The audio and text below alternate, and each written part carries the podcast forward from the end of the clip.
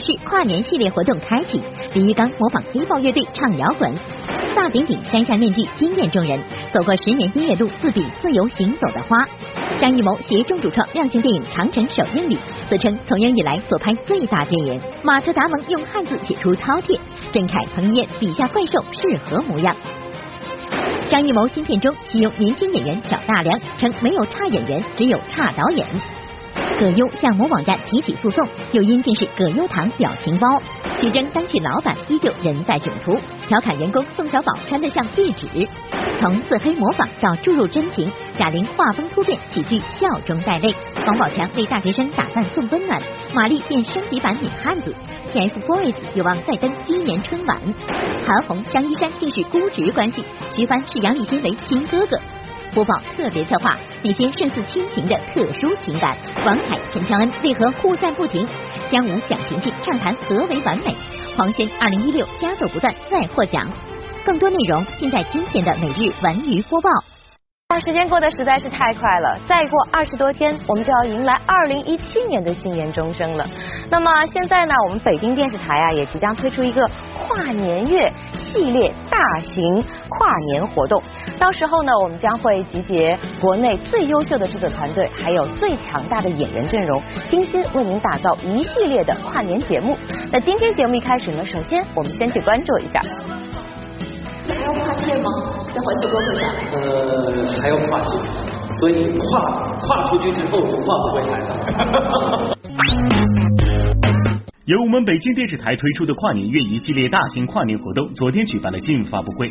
发布会当天，李玉刚黑豹乐队主唱张琪等即将在跨年歌会亮相的嘉宾，现场玩起了跨界。李玉刚更是大唱摇滚，这画面好奇特。来，你你你你唱一句，我学一句，对吧？对。人潮人海中有你有我，相遇相遇相够了够了够了够了，对，走。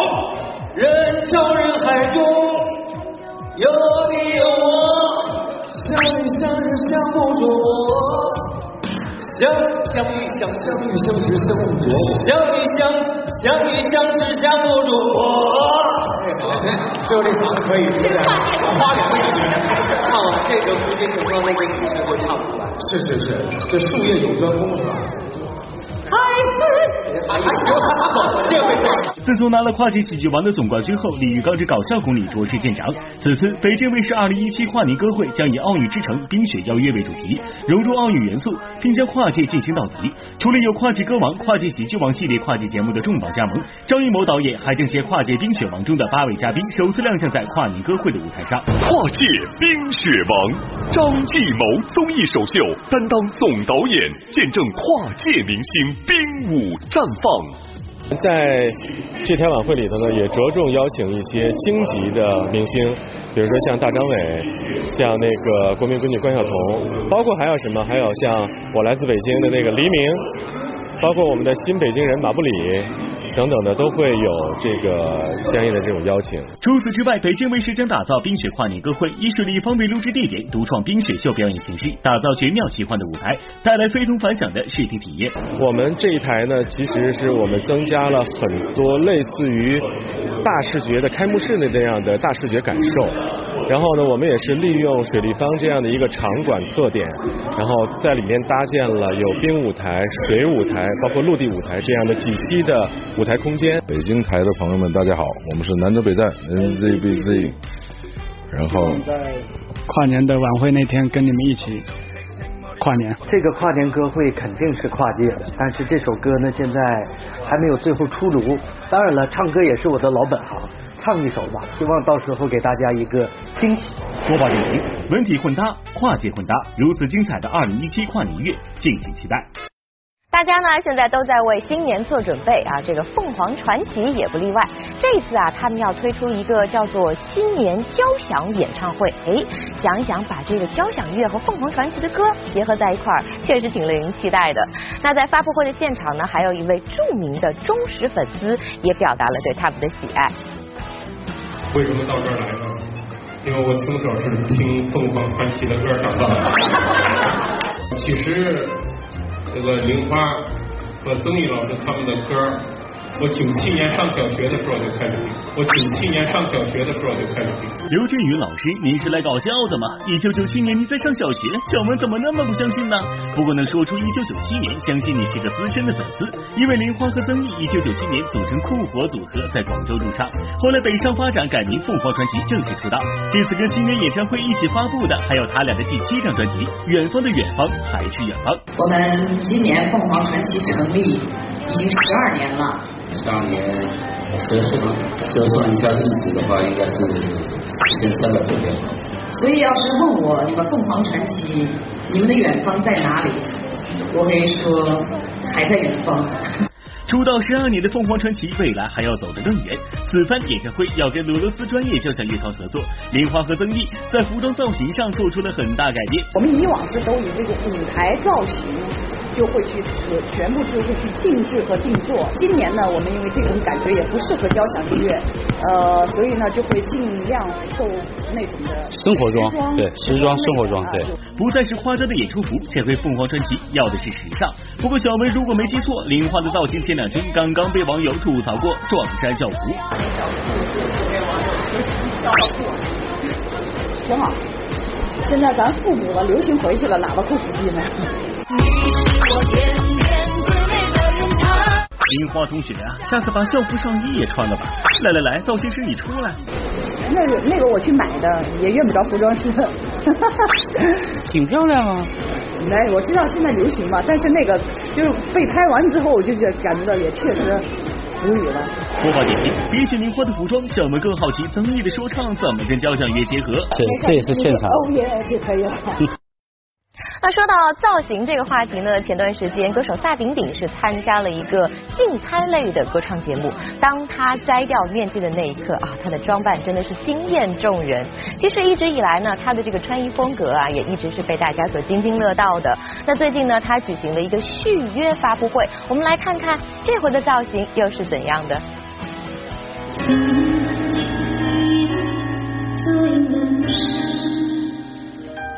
毫无意外，以这样惊艳的造型出场，这样的方式很萨顶顶。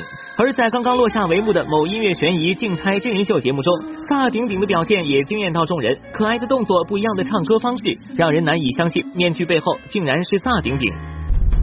哇哇！他走出来的气势很强哎。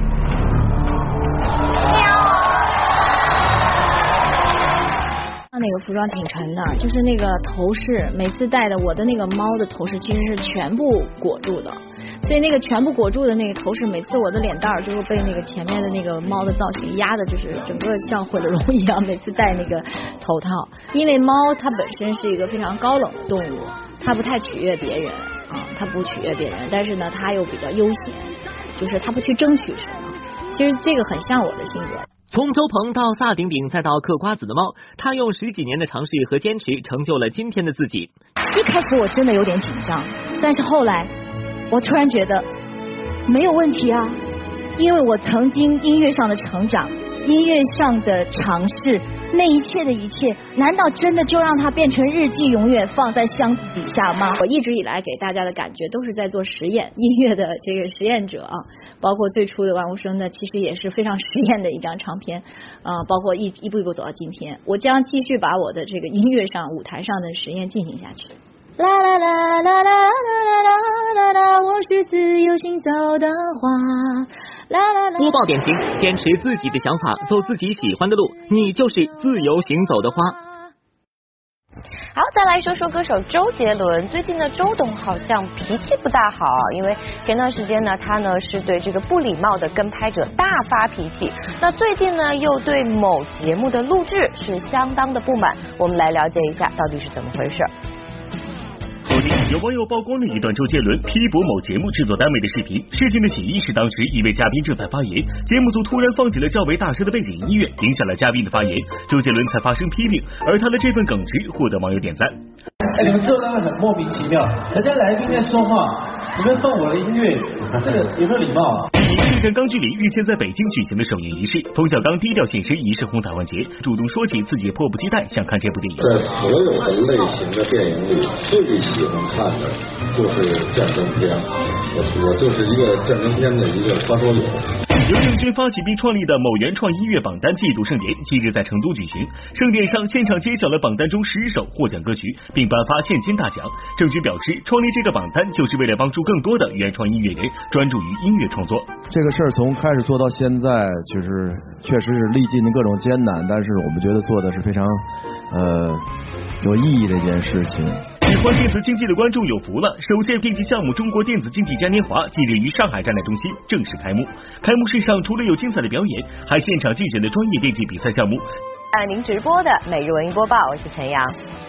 由张艺谋执导的电影《长城》昨天呢是举行了盛大的首映礼，那主创马特·达蒙、刘德华、鹿晗等人都是悉数到场，难怪连张导自己都说啊，这可是他从影以来拍过的最大的电影。那从这个发布会现场的阵仗，估计您就能够感受得到了。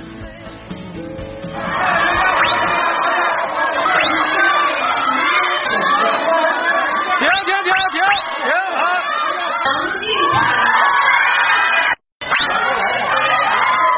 长称首映当天，主创刘德华、王俊凯、鹿晗以及好莱坞演员马特·达蒙等全阵容亮相，一起来为这部新片加油打气。这也足见张艺谋对于这部电影的重视程度。而当播报记者来到发布会现场时，看到从布景到装饰以及排兵布阵，真可谓是充斥着大气磅礴的元素。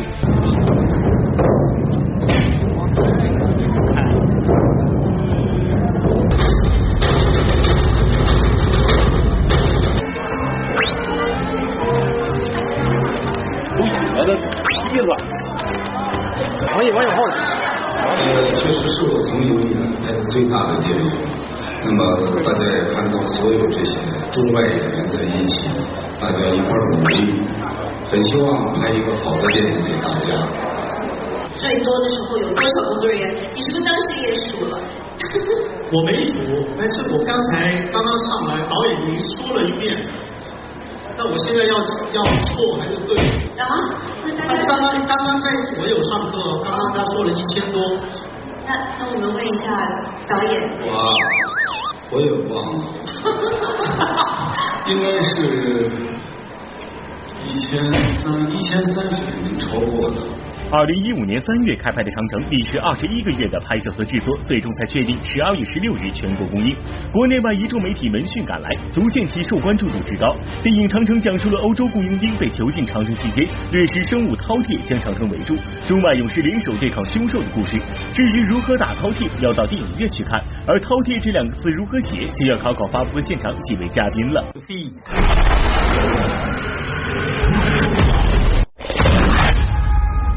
was that?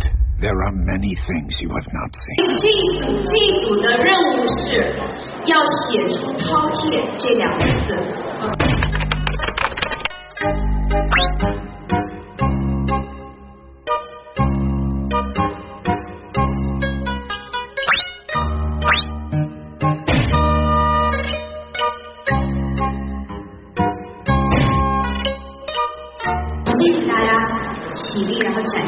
你们的这个作品，好吗？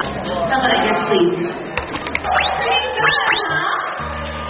而且都是你写了好多个，有什么区别呢？每一个？没有区别，哦，因为在等待的时间比较长，我写了好多。再给我三个小时，我能给它写满。这个跟你心目当中饕餮接近吗？嗯，我其实到现在为止我也不知道饕餮长什么样。我始终把它想象成特别特别的神秘。来，试着通过自己的想象力把饕餮的样子画出来。大家记得，他们都是没有看到饕餮的样子，so none of you know what 饕餮 looks like, right？都没有见过，这是纯凭想象。导演，我们来看看他们的灵感。来，我们一个个来，请问郑恺，你的灵感，来，你先解释一下。首先，这个是饕餮，对吧？啊对，这个是饕餮，对。OK。因为因为我我在戏里也也被饕餮打过，所以我觉得饕餮应该蛮可怕的。然后饕餮因为喜欢吃人嘛，所以饕餮肚子会蛮大的。哦，那这边请问哪个是你？这边因为好像就是呃，就是 Matt Damon 对吧？这是女燕，这是我，这有头发的是主角，对，都没头发。对对，然后饕餮说啊，饕餮呃 T T，哇。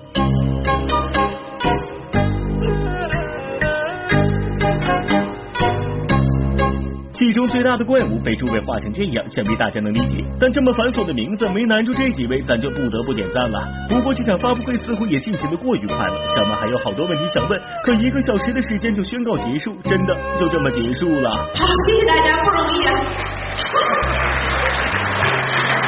播报点评：看来张艺谋导演还是要把最大的悬念留给电影上映。其实从《长城》这部作品当中呢，我们发现啊，有很多的年轻演员。确实这几年呢，影视界可以说是涌现出了很多的新鲜面孔。有人说，哎，这是好事儿啊，可以为影视界输送新鲜血液呀。但也有人说了，哎呀，这些年轻演员的演技吧，实在是有待提高。那么对此，张艺谋导演有何看法呢？作为你的偶像啊，参演了这部电影，你们看他们在电影中的表现。他们的演艺事业还很长，他们很年轻。你们看，你的偶像在电影中是不是挑战了自己？是不是塑造了角色？是不是很好的完成了演艺的工作？你们对他满意不满意？你们欣赏不欣赏？这些东西很重要。宣传新作《长城》，张艺谋在采访时提出以上观点。之所以说到这些，是因为在电影《长城》中，张艺谋导演启用了不少人气小生，其中王俊凯、鹿晗就是典型代表。不少人认为老谋子只是向偶像一词做出妥协。拍的时候感觉现场好多人，就觉得直接要讲我在那个电影里是饰演的是熊军的一个小兵。年轻演员的人气号召力毋庸置疑，但虚高的人气能否转化成有效的电影生产力？他们能否扛起大梁？大家都持观望态度。空有人气，实力不足，似乎是一部分人对这些年轻演员的看法。电影《长城》仍启用这么多人气演员，张艺谋有着自己的想法。首先是角色合适，要看客下菜，因势利导。演员是这种激发演员最大的潜力，我们就是需要这么年轻的人，嗯，就是需要这样的气质。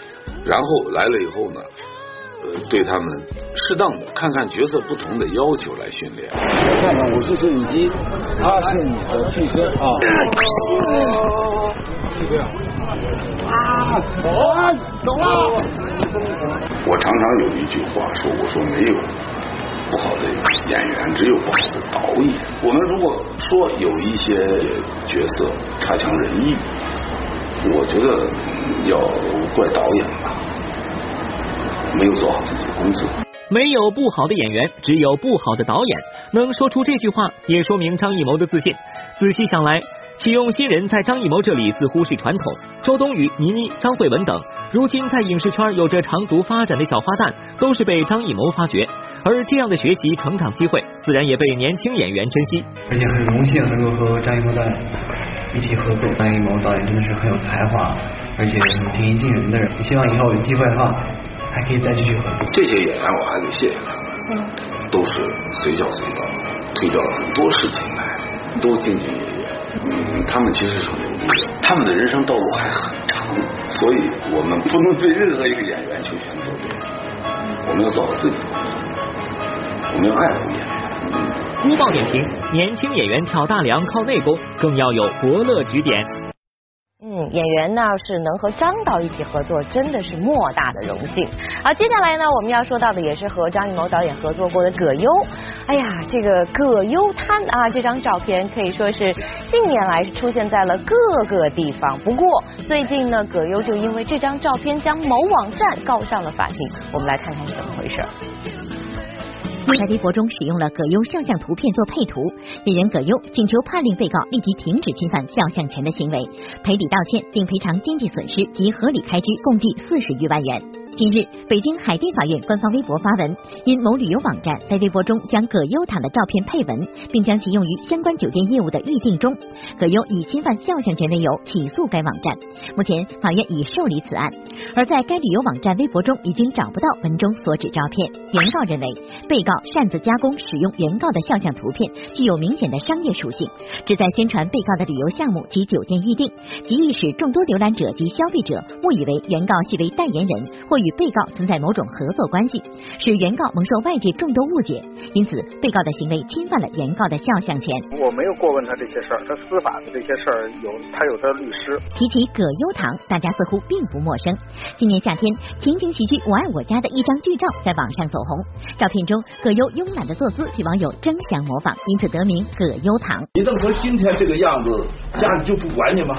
管呀，就说我爹吧，单位特别严，一般不让回来，还得老在那儿盯着。脑洞大开的网友把葛优躺的照片做成各种表情包，一时成为最热话题。然而，朋友之间用来调侃搞笑无伤大雅，但若擅自用于商业宣传及推广，就会有侵犯肖像权的风险。那如果说用葛优躺这样的一种照照片形式来推介商品和服务，那恐怕就涉涉嫌侵权了。包括演员的表情图啊，一些和剧照有关的，他们二次拼接的一些照片啊，然后呢再打上他们一些商品和服务推荐的文字，放在他们的公众号或者微博呃官方微博或者是他们的官方网站上进行推广宣传，呃这样的话涉嫌。正播的每日文艺播报，我是陈阳。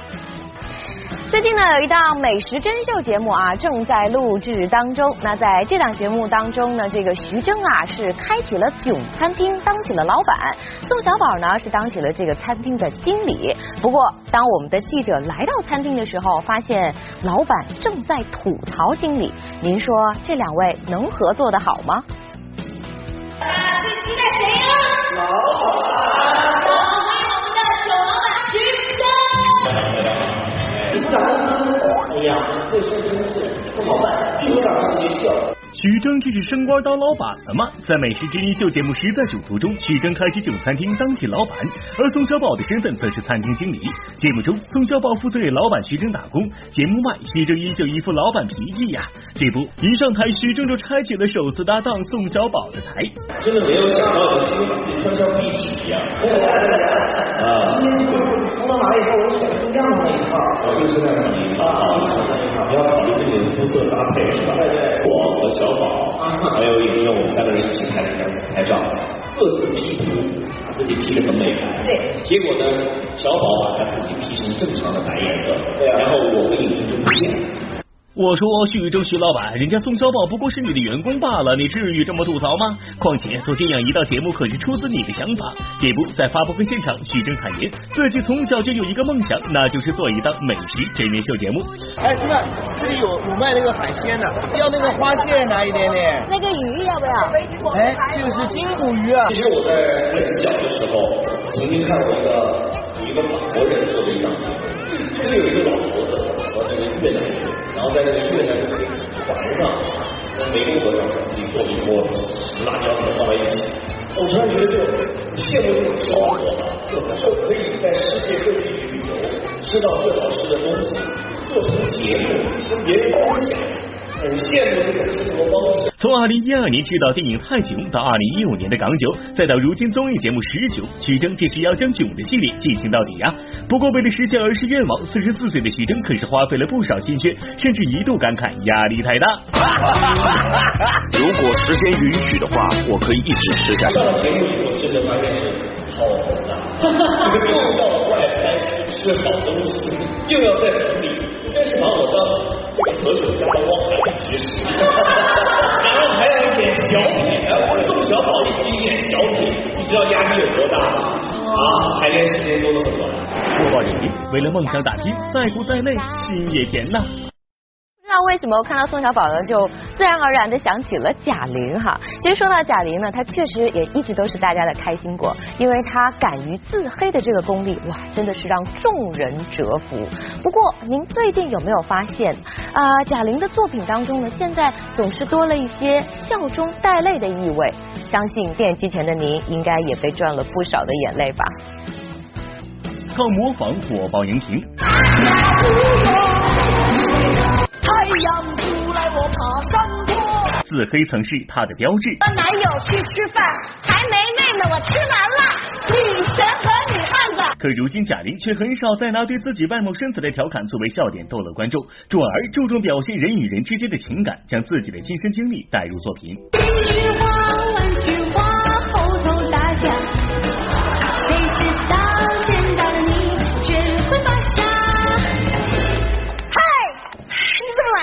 看看你啊！哎，你在演什么呢？喜剧啊！不，我也没看你怎么跳啊！你你不告诉我你是抬柱子吗？对呀、我演柱子，大伙儿抬我，抬柱子吗？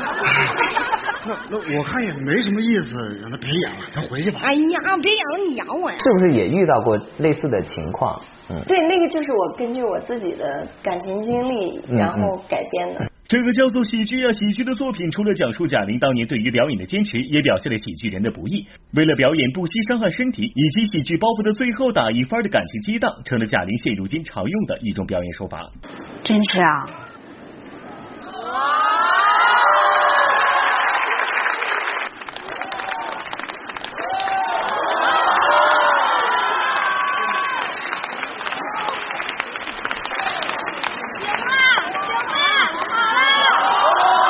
那天是有一点，就是有点，其实情绪有一点控制不住了。其实我彩排的时候都都几度哽咽，其实就是真情流露嘛。是个女孩，你完全可以不用这样，我可以赚钱养你啊！不是，我喜欢。但是我不喜欢。那你自己做决定吧，是过来还是过去？我真的喜欢。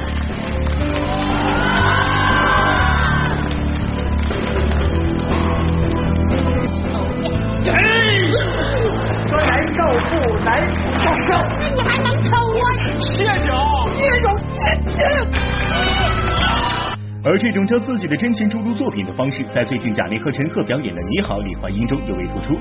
根据贾玲自己的亲身经历改编，怀念逝去母亲的同时，也将这种子欲养而亲不待的感情传达给观众。有观众评价，笑着笑着就哭了。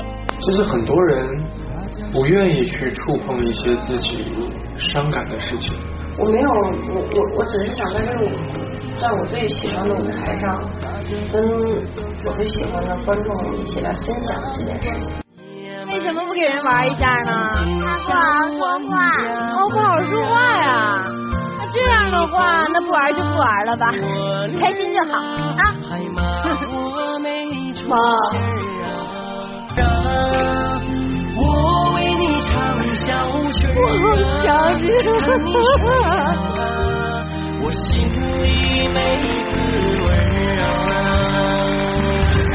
好像在这个时刻，十五年以后，好像自己慢慢的就是不能说是释怀，只能慢慢去尝试接受这件事情。不靠单纯的表演将故事带给观众，而是用流露的真情让观众沉浸故事，抛去标新立异、怪诞的人物塑造，不在廉价的笑声中消磨时光，这才是表演真正应该带给观众的。有消息报道，贾玲今年再登今年春晚，我们也期待着她能带给观众新的好作品。哎呀，马上就要来到这个新年了，那我们春节呢也就不远了。我不知道大家还记不记得啊，在去年的央视春晚的联排当中呢，我们是看到了鹿晗的身影，但是最终呢，鹿晗还是和央视春晚失之交臂了，这也让很多他的粉丝呢是扼腕叹息。不过呢，最近就有媒体报道说，鹿晗和 TFBOYS 因为他们健康阳光的形象呢，是再次被春晚导演组选中。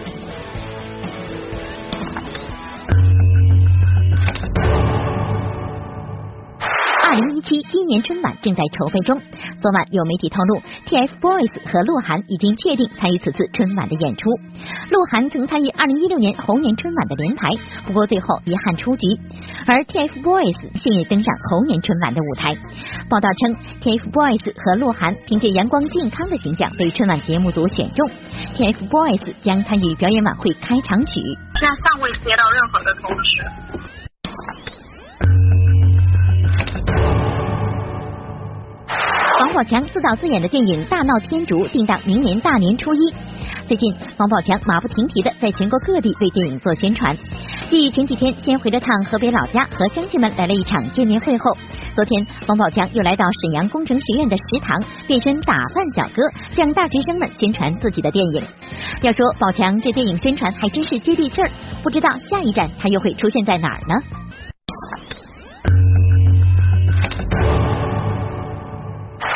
由贾乃亮、马丽主演的喜剧电影《东北往事之破马张飞》发布预告片，片中充满东北风味的神兽贾乃亮变身挨打专业户，接连遭遇拳打脚踢等酷刑；马丽则是继《夏洛特烦恼》后再次出演东北女汉子，一起升级连爆金句。我愿意嫁给城里兵卫军。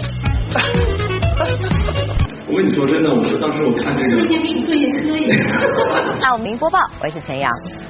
说到演员张一山啊，我觉得今年无论是在大荧幕还是在小荧屏上，他的表现都可谓不俗。那马上呢，由他主演的悬疑惊悚电影《七零式》也要和观众朋友们见面了。不过说到他的新闻啊，最让外界惊讶的应该是接下来这条。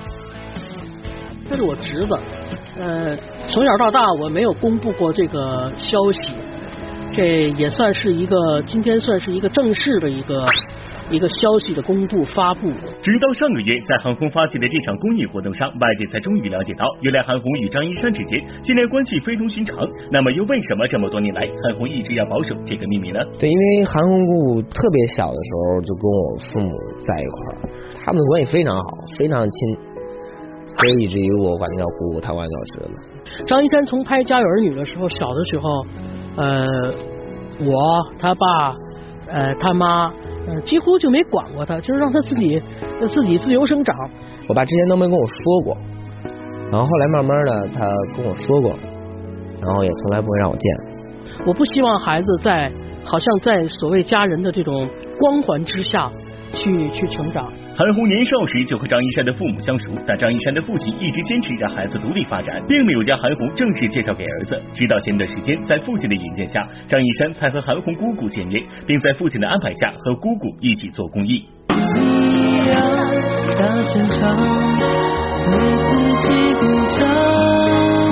爸爸特别支持，他爸爸都说了，任你打来，任你骂，以后我会对他可能更。更多的加强管理吧。虽然两个家庭并没有血缘关系，但韩红一直默默关注着这位侄子的发展。俗话说十亲九故，这句话在影视圈、歌唱界同样适用。除了直属亲戚外，其实很多人之间都有着不一般的亲戚关系。那在我的心里来说，一直到现在，我觉得我的哥哥只有一个杨立新，我的嫂子也只有一个他媳妇。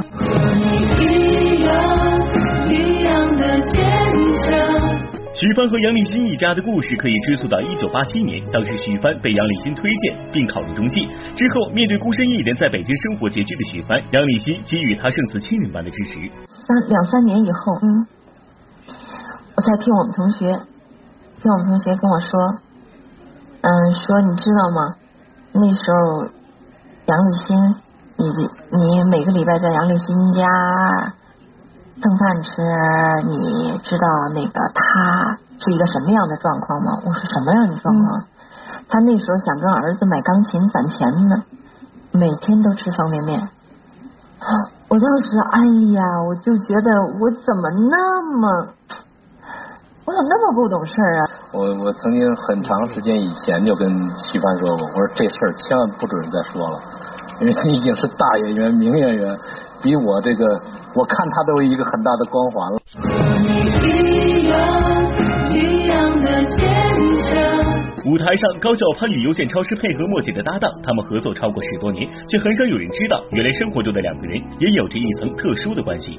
我们俩亲戚，真的，我们俩同时上过一所学校，只不过他毕业比我长。他在学校里头是师哥嘴里的一个传说，就是一种小故事的传说的主人公。我就听过有高晓攀这么一个人，以及他各种的二的事儿。突然有一天，我接到一个电话，说那个超啊啊，我说妈怎么了？我说你知道吗？你有一表哥，也是你们学校的。我说谁呀？叫高晓攀。我说我知道这人啊，嗨，他姥爷跟你姥爷是兄弟，你得管他妈叫姨。我说哦，是吗？你怎么忘记过去呢？你是这么着给我捧的哏吗？没要包一个感恩的心给我捧哏吗？还感恩的心，快快为我。播报点评：也许有一种情感比血缘关系更浓。说到这种特殊的感情啊，接下来我们要说到的也是一个歌唱组合。那今年呢，已经是他们走过的第十五个年头了，那就是水木年华。那为了纪念这个特殊的日子呢，他们还跑回到了母校清华，开了一场纪念演唱会，这可是让学弟学妹们激动不已。好，我们可以师师兄一栋楼，特别高兴，你知道吗？啊，他们不是清华的学生吗？我多想回到他乡，再回到他的身旁。没错，他们说的就是水木年华。日前，作为清华毕业生的水木年华组合卢庚戌、妙杰，在清华大学举办了他们成立十五周年的纪念音乐会。回到母校，这两位四十多岁的老学长，就像回到了学生时代，开启了逗贫模式。清华的女神，永远是我心中的女神。对，明显被伤害的不够。他的女神出国了吗？回来了吗？我女人就坐在台下。多少人曾爱慕你年轻时的容颜，可知谁愿承受岁月无情的变迁？就是这样可爱的两个大男生，用才华和努力坚持了十五年。当晚熟悉的校园，陌生的校友，让卢庚戌不禁回忆起自己的学生时期。其实那时他曾经差点放弃音乐梦想，正是因为妙洁的缘故，才有了后来的那些经典歌曲和今天的水木年华。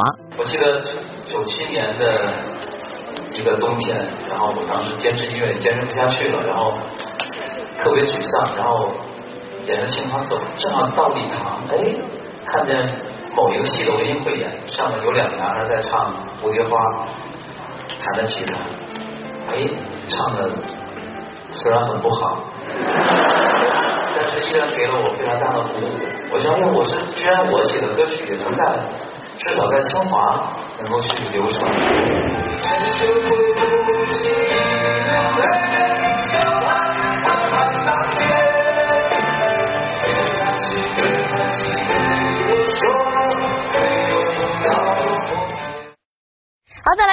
员王凯。这几年呢，他的事业可谓是风生水起啊，凭借几部优秀的电视剧呢，也是俘获了大量的粉丝。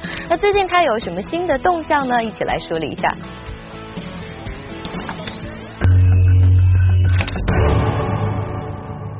今天下午，电视剧《放弃我，抓紧我》在北京举行媒体看片会。要说这部剧可是王凯第一次真正意义上出演的偶像剧。剧中，王凯和陈乔恩展开了一场波折虐恋。戏外，首次合作的二人说起彼此，那是赞不绝口。些好话来。啊，不是，我们都是很真诚的人。换你先讲啊。印象很很好，很亲切。对对对对。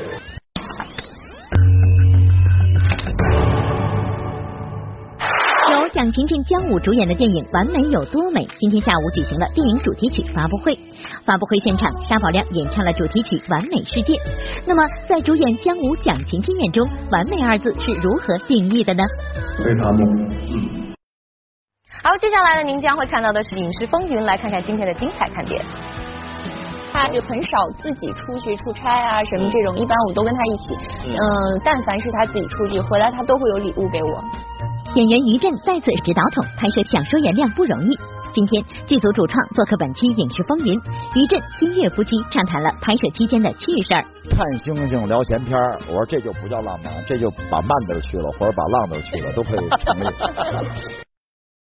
另外，今天晚上我们文艺频道和北京卫视又会为您奉上哪些精彩大戏呢？让我们先睹为快。今晚我们文艺频道新剧场依然是都市轻喜剧《爱情最美丽》三集联播。在昨晚的剧集中，牛美丽和马景奎一见面又吵了起来。然而，两人在阻止小北和小灿恋爱这件事上却观点高度一致。牛美丽和马景奎能否和解呢？今晚新剧场敬请关注。你吃饭了吗？没有。回家还有吃的吗？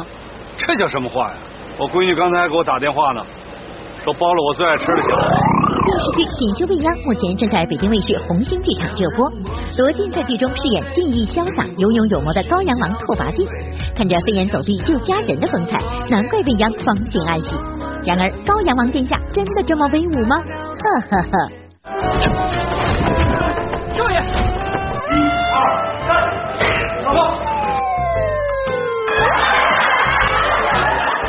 高阳王殿下这日渐沉重的身躯，小文在想，是不是宫里的膳食太好了呢？恳请殿下长点心，少吃点吧。您飞得这么费劲儿，还怎么保护我们未央公主啊？听说吊威亚挺危险，高阳王可别摔下来呀。剧中罗晋飞来飞去，帅呆了。